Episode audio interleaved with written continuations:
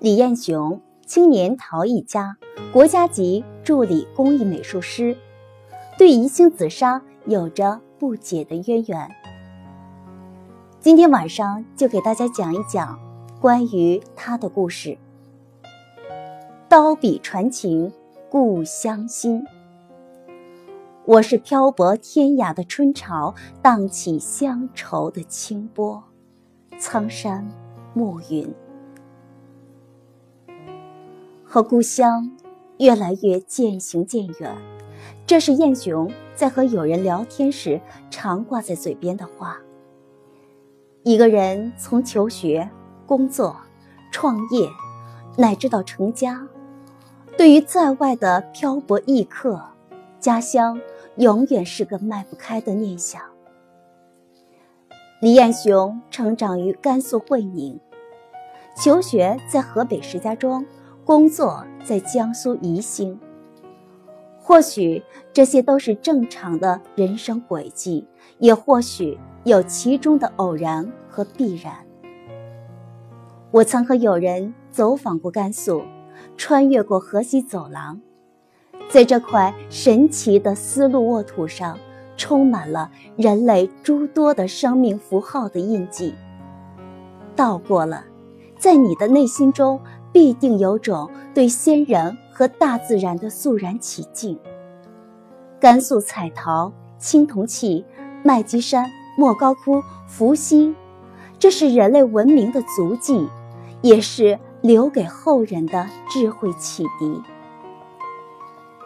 燕雄从小受家庭熏陶，热爱美术，求学时就选择了美术专业，而后有机缘来到陶都宜兴，以刀代笔，从事紫砂陶刻装饰。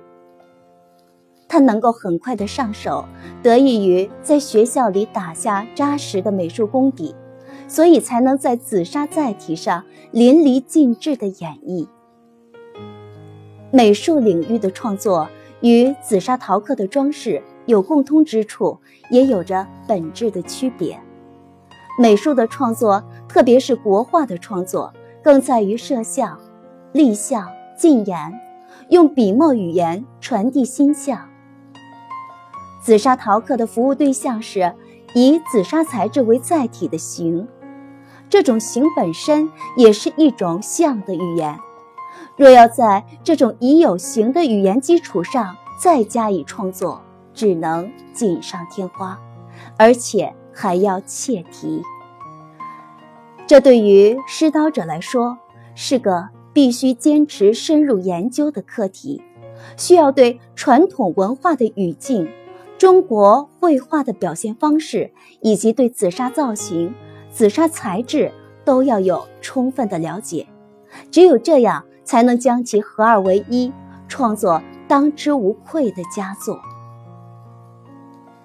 在和燕雄谈到这种创作时，他总能很形象地告诉我们：当他看到这些形态万千的紫砂造型时，就如同他小时候在家乡看到过的那些彩陶和青铜器，都充满了浓郁的乡土气息。我在想，他刀笔下灵动的韵味，是否将家乡的彩陶、青铜器等最有意味的形式，在宜兴紫砂陶上演绎隽永呢？对土地的思念，是人最为朴素的情感，或许，这也是他对家乡最质朴的深情吧。嘉吻写于二零一六年十二月十三日。